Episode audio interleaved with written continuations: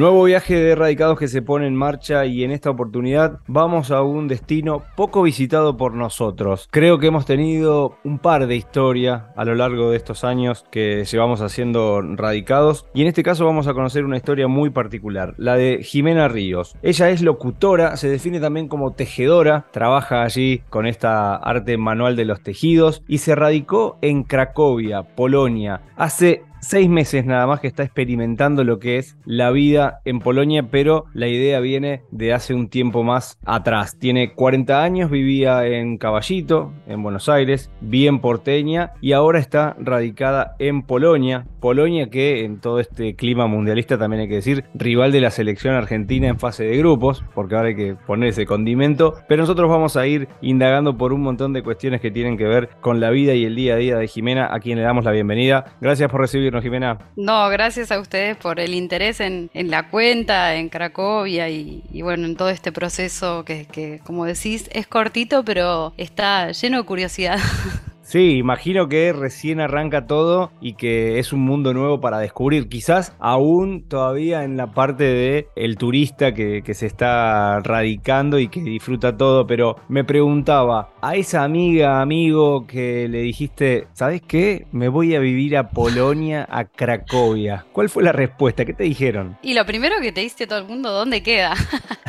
Porque, bueno, Polonia es, es... Hay muchos lugares conocidos de Polonia. Ahora se hizo más conocido con lo que decís del Mundial. Eh, bueno, en la etapa del sorteo también había mucha gente que me decía, ahora ya sé más o menos para qué lado vas, porque bueno, ya sé, estuve viendo dónde queda Polonia, qué parte está, está Cracovia, nosotros estamos al sur de, Polonia, y Cracovia es una ciudad bellísima. Yo estoy todavía en esa etapa medio turista de, enamoramiento, porque estamos descubriendo un montón de lugares, pero bueno, Cracovia es de los sitios eh, turísticos más visitados de Polonia, eh, así que bueno, es, bellísimo. No sé si, si has podido ver algunos de, los posteos que yo subo en, desde que me hice esta, esta nueva cuenta. Eh, estoy ahí un poco descubriendo y un poco como que voy compartiendo algunas cosas de, que me pasan en la vida cotidiana, que me encuentro con alguna que otra dificultad y después, bueno, los fines de semana que aprovechamos más para salir, conocer, visitar los alrededores también. Nosotros estamos más en, en las afueras, digamos, de la ciudad. Estoy a 15 minutos del centro, pero estamos más en las afueras. Es un lugar muy tranquilo, muy familiar. Así que, bueno, eso voy compartiendo el día a día, ¿no? Sin lugar a dudas, Polonia atrae a, sus turistas por, por, lo que es Varsovia, una capital relativamente chica, podríamos decir, con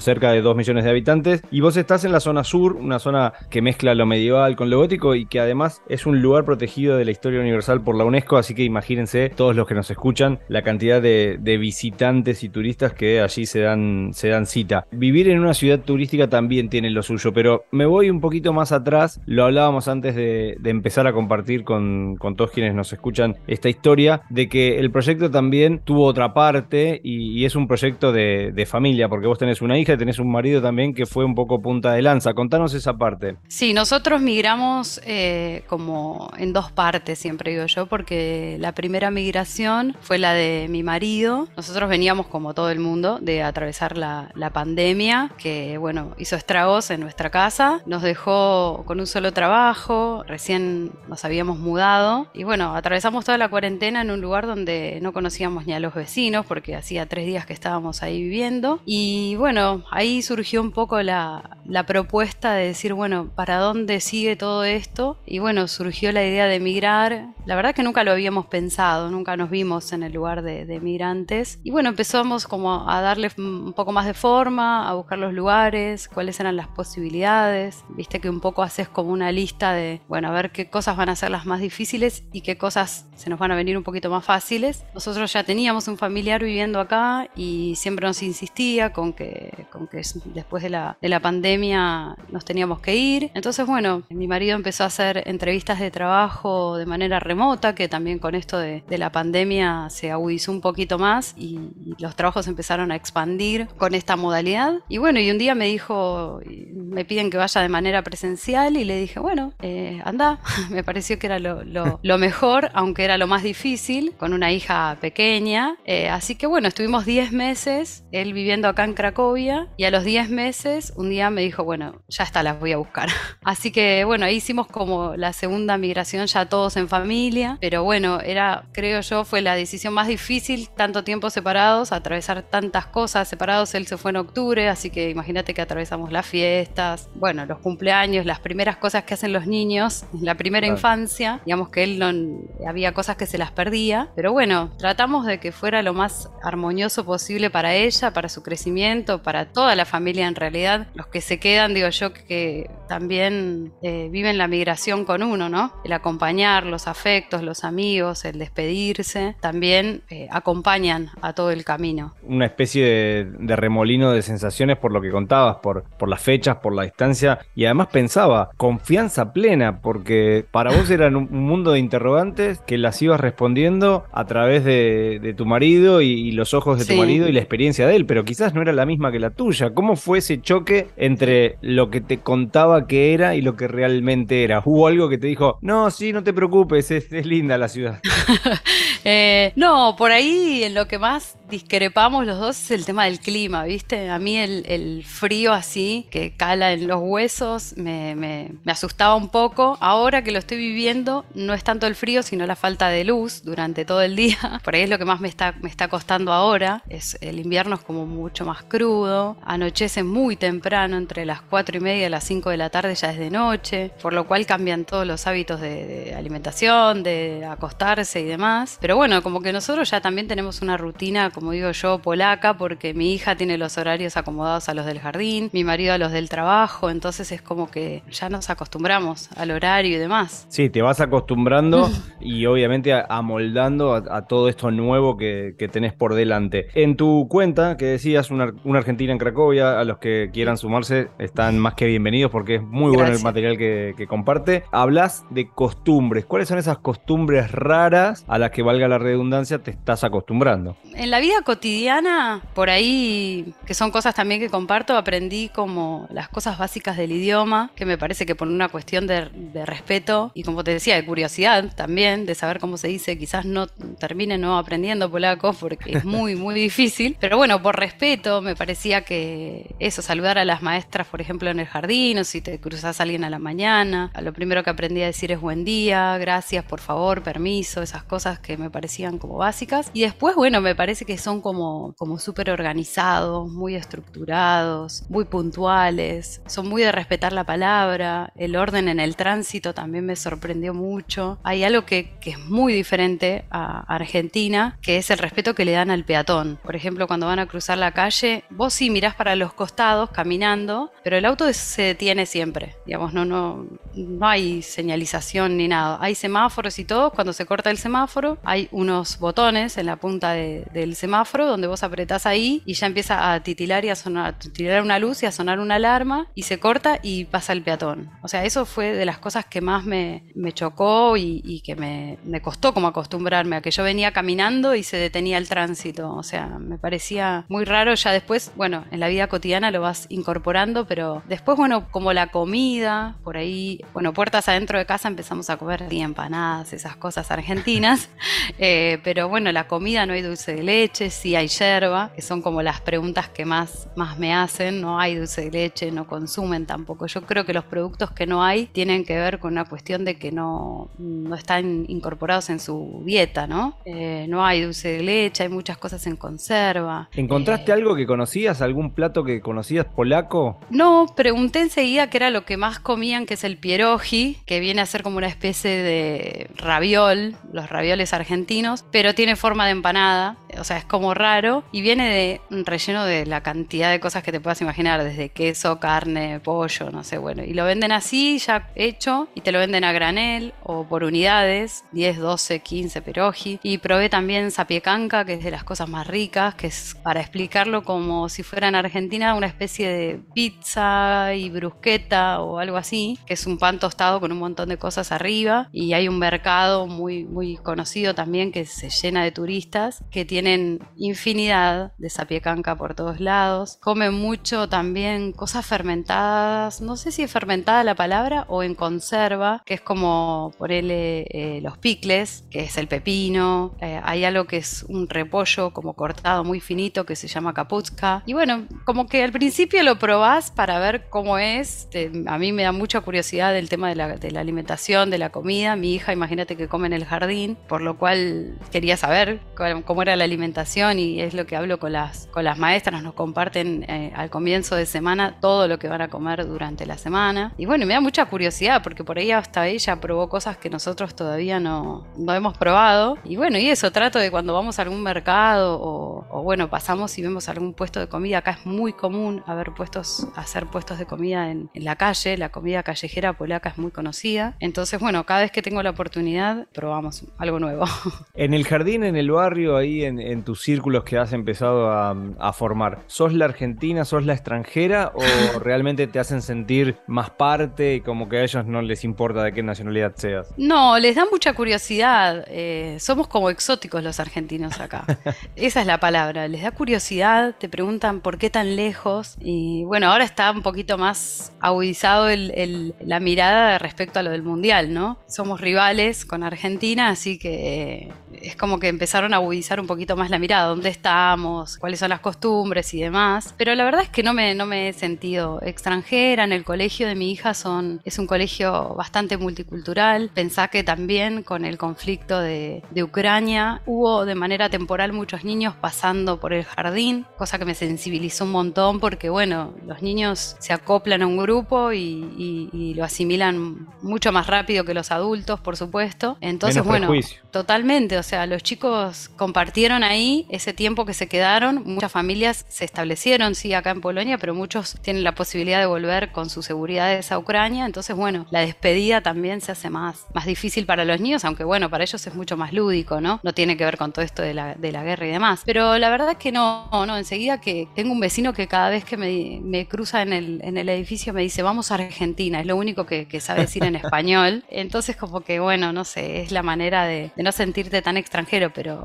encontré poquita gente que hablara en español, muy poca gente. ¿Y pocos argentinos, imagino? ¿O hay alguno? ¿Curioseaste con los grupos, con, con esas comunidades que se arman no, No, no, no, no, no. No hay. No se reúnen como las mamás en la puerta del colegio, no sé, cosas que me preguntan mis amigas a veces que no, no, no hay, no, no, no son de socializar, digamos así, en la calle o. No hay grupo de WhatsApp de mamis del colegio. No hay grupo de mamis. es como el sueño para algunos.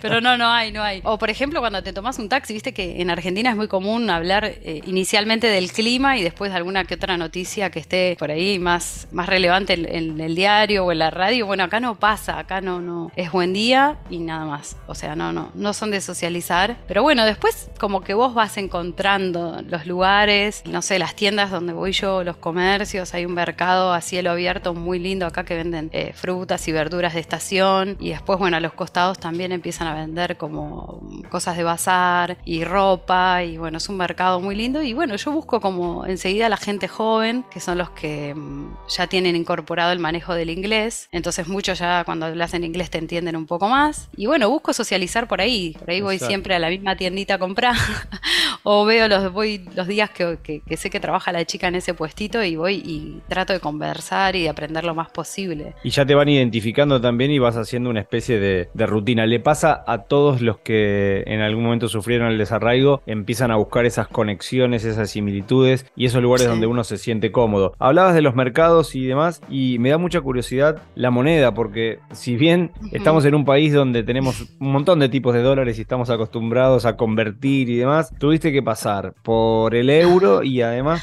Polonia tiene su propia moneda. Se, dice Sloty polaco, ¿está bien dicho? Algo así. Sloty, sí, sí, sí, sí. ¿Y cómo es eh, eso? ¿Es, caro Polonia? No, tiene una muy buena calidad de vida. O sea, la comida es muy accesible, es muy económico, digamos, ir al supermercado. Y bueno, a mí era lo, primero que me, más me chocaba por ahí cuando íbamos al supermercado. Las compras no era como en Argentina. Me parecía que traía como muchísimas más cosas y pagaba menos. Entonces, como que bueno, un poco ahí eh, aprendí a, usar el slotty. No sé, no soy una gran economista como para, para opinar, pero bueno, ellos, hay, hay un gran porcentaje de la población que no quiere abandonar el slotty por esto de que, bueno, está bien regulado, digamos. No, es muy económico. Nosotros alquilamos también. Mi marido estando acá con el se euro, con el dólar, como para tener una relación, un slot. Son, un slotty son 4 dólares más o menos. Claro, es una moneda fuerte. Sí, sí, es una. Ellos viven, yo veo en, general, viven bien, viven. Te da la posibilidad de, de ahorrar que es lo que estamos eh, haciendo nosotros, acabamos de llegar, entonces eh, eso, ahorrar para, no sé, bueno, mudarse es un cambio económico muy grande, bueno, no sé, comprar un auto a futuro, ese tipo de cosas, te permite hacerlo, te da la posibilidad, la estabilidad, digamos, de la moneda, te da la, la posibilidad de hacerlo, ¿no? ¿Estás trabajando actualmente, Jimena? Yo estoy trabajando de manera independiente hace ya unos años en Argentina con esto que te decía de la pandemia, me tuve que, mi profesión la tuve que reinventar porque,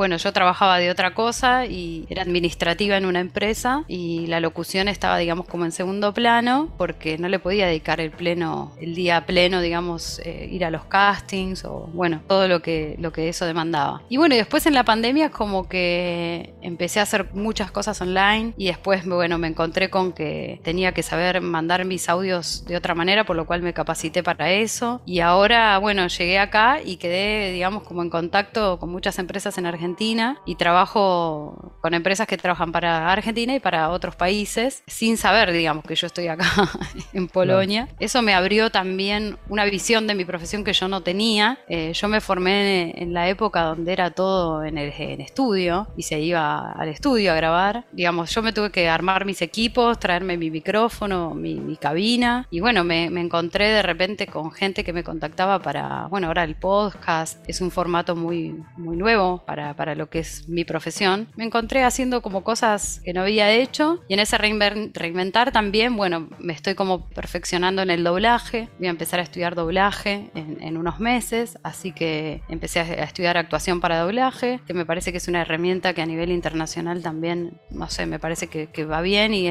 me gusta mucho hacerlo, así que bueno, voy por ahí y mientras, como lo decías en la presentación, voy con, con los tejidos, que es algo que yo nunca vi, una posibilidad económica lo que hacía, siempre lo hacía por ahí, por afecto, por cariño, sí, como un hobby. Nacía un bebé o alguien en la familia y bueno, yo le tejía un muñeco y me parecía como que es un acto de, amor, de ternura. Y bueno, y después empezaron a, querer comprármelos y, bueno, y ahí es como que dije, bueno, puede llegar a ser y ahora es como que estoy incursionando en el mercado polaco, por así decirlo, porque bueno, no, la realidad es que no sé si culturalmente, digamos, tienen tan incorporado como nosotros el, muñeco de apego y la crianza y, y bueno, son cosas de, la idiosincrasia de un país que vas aprendiendo cuando te radicas, ¿no? Vas incorporando de a poquito y en ese incorporando, bueno, vas viendo cuál es la, posibilidad que tenés de, poner, en mi caso, eh, agregar un producto como ese. Es algo que, me divierte, que me apasiona y que ahora, bueno, que tengo la disponibilidad del tiempo de hacerlo. Es la primera vez en 10 años que no,